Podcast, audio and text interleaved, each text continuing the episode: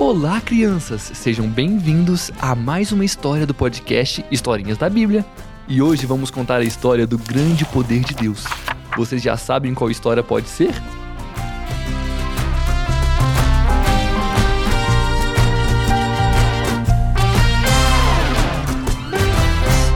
Da última vez que eu estava aqui, contamos um pouco da história de Moisés.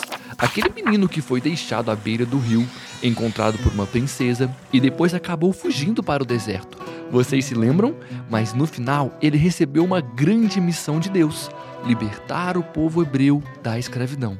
E a nossa história começa quando Moisés vai, junto com seu irmão Arão, falar com o Faraó sobre o povo de Deus. Vamos saber como foi? A Bíblia fala que Moisés e Arão chegaram lá para Faraó e disseram para ele: O Senhor o Deus do povo de Israel disse: Deixe que o meu povo vá ao deserto a fim de fazer ali uma festa em minha honra. E o faraó não ficou nada feliz com isso, crianças. Ele não queria mandar o povo embora, porque queria que eles continuassem trabalhando para ele. E respondeu: Quem é o Senhor? Por que devo ouvi-lo e deixar que o povo de Israel vá ao deserto? Eu não conheço o Senhor Deus e não vou deixar que os israelitas saiam daqui. Nossa, já dá para ver que essa não seria uma missão fácil. Moisés e Arão insistiram, mas não teve jeito. Faraó não queria deixar de jeito nenhum o povo ir embora. Ficou tão bravo que fez o povo trabalhar em dobro. Vocês acreditam nisso? Mas isso não parou o que Deus tinha para fazer. Um dia, Deus disse para Moisés: O Faraó está teimando e não quer deixar o povo sair do Egito. Vá procurá-lo amanhã cedo, quando ele for até o rio Nilo pegue o bastão que virou cobra e espere o rei na beira do rio. E o que será que Deus estava planejando fazer? Depois disso, Arão e Moisés fizeram exatamente como Deus pediu. E quando eles estavam na beira do rio, o faraó chegou. E vocês sabem o que aconteceu com o rio? Todo o rio se tornou como sangue, e o faraó deve ter tomado um sustão. Os peixes morreram e o rio cheirou tão mal que os egípcios não podiam beber água nele. E essa foi a primeira praga. Mas isso não mudou o coração de Faraó, e ele disse: Não deixarei o povo ir. Eita, esse faraó era teimoso, hein? Tinha um coração muito duro, mas Deus sabia exatamente o que faria. Então, depois disso, Moisés foi falar com Faraó mais uma vez e disse: Deixe que o povo de Israel saia para adorar a Deus. Se você não deixar, eu castigarei o seu povo, cobrindo-o de. Que barulho é esse, crianças? Vocês sabem o que é isso? Ai, são rãs! O Egito ficou cheio de rãs e essa foi a segunda praga. E a Bíblia conta que o país ficou coberto de rãs. Imagina só, crianças, todo um país coberto de rãs para todo lado. É rã na rua, é rã na cozinha, na sala, em cima da cabeça das pessoas. Imagina que terrível! E o faraó?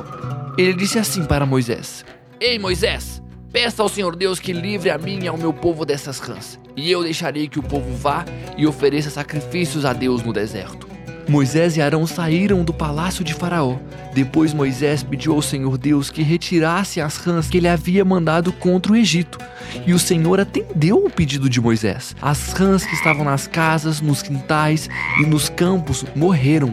Os egípcios fizeram muitos montes de rãs. E um cheiro horrível se espalhou pelo país inteiro. Imagina que cheiro horrível daquele monte de rã morta. Quando o rei viu que as rãs tinham morrido, continuou teimando e não cumpriu a sua palavra. E então, o que aconteceu? A terceira praga veio. Essa daqui me dá até uma coceira. Foi a praga dos piolhos. Vocês já tiveram piolho, crianças?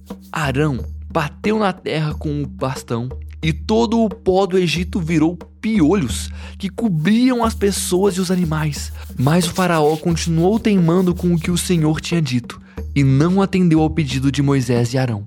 E depois disso veio a quarta praga. Esse barulho é muito irritante, não é? Era a praga das moscas. Para todo lugar que você olhava no Egito estava cheio de moscas. Na comida, no banheiro, na sala, nas lojas, nos quartos, em todo lugar.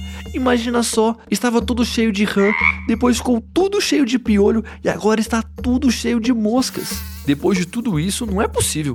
O faraó tem que ter amolecido seu coração e libertado o povo. Não. Não foi bem assim. Ele ainda teimava que não queria libertar o povo. Então veio a quinta praga, a morte dos animaizinhos. Essa praga foi muito difícil para o Egito, porque naquela época os animais valiam muito. Eles eram vendidos e produziam dinheiro naquela época, eram comida, e agora eles estavam morrendo. Mas sabe algo muito legal, crianças? Nenhum dos animais dos israelitas, do povo de Deus, havia morrido. Deus cuidava do seu povo. E Faraó mandou ver o que havia acontecido e foi informado de que não havia morrido nenhum animal dos israelitas.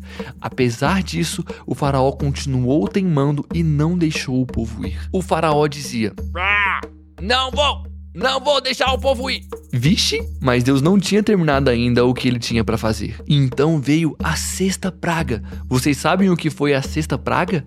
Foi a praga dos tumores. Vocês sabem o que é tumores, crianças? Eram feridas que surgiam na pele dos egípcios, que coçava muito e que doía muito também. Nossa, imagina a sua pele cheia de feridas estranhas e fedorentas e que coçavam muito. Nossa, essa praga realmente foi terrível. Depois disso, veio a sétima praga, uma praga muito fenomenal. A Bíblia conta que Moisés levantou o bastão para o céu e o Senhor mandou trovões. Mas essa não era uma chuva comum. Deus fez cair uma pesada chuva de pedra sobre todo o Egito e a chuva e os raios caíram sem parar. Essa foi a pior tempestade que o Egito já teve em toda a sua história. Agora, com certeza, Faraó vai ter amolecido seu coração e vai libertar o povo, não é? Não. Ele ainda estava com o coração duro. Imagina só, crianças, como o Faraó era teimoso. Ele ainda dizia: Não vou! Eu não vou deixar o povo ir! E então veio a oitava praga, os gafanhotos. Vocês já viram gafanhoto, crianças? Qualquer coisa pede pro papai e pra mamãe mostrarem para vocês o que é um gafanhoto. E os gafanhotos estavam para todo lado na terra do Egito. E vocês sabem o que os gafanhotos fazem, crianças? Eles comem as comidas das pessoas. Eles invadem plantações e acabam com as plantações. E naquela época o Egito tinha muitas plantações que era muito importante para as pessoas poderem ter alimento. E esses gafanhotos vieram e acabaram com tudo. Dessa vez, Faraó com certeza vai amolecer o seu coração e libertar o povo. Será? Não. Faraó continuou com o coração duro. E então veio a nona praga, que foi uma escuridão total um breu. Vocês já ficaram num quarto bem, bem, bem, bem escuro que não dá para ver nada, nada, nada, nada? Imagina agora isso num país inteiro, a cidade inteira super, super, super escura que não dá para ver nada. Foi assim, tudo escuro que ficou todo o Egito. Mas o povo de Deus não era atingido por nenhuma dessas pragas, e eles continuavam sendo protegidos e abençoados pelo Senhor. Agora, depois de tudo isso, Faraó com certeza vai deixar o povo ir. Foi sangue, foi piolho, foi rã, foi gafanhoto, foi mosca, foi escuridão total. Agora Faraó vai libertar o povo, não vai?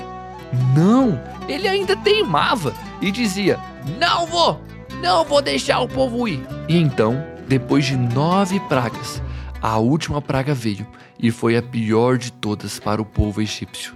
E Deus disse a Moisés: Perto da meia-noite, eu vou passar pelo Egito, e no país inteiro morrerá o filho mais velho de cada família, desde o filho de Faraó, que é o herdeiro do trono, até o filho da escrava que trabalha no moinho.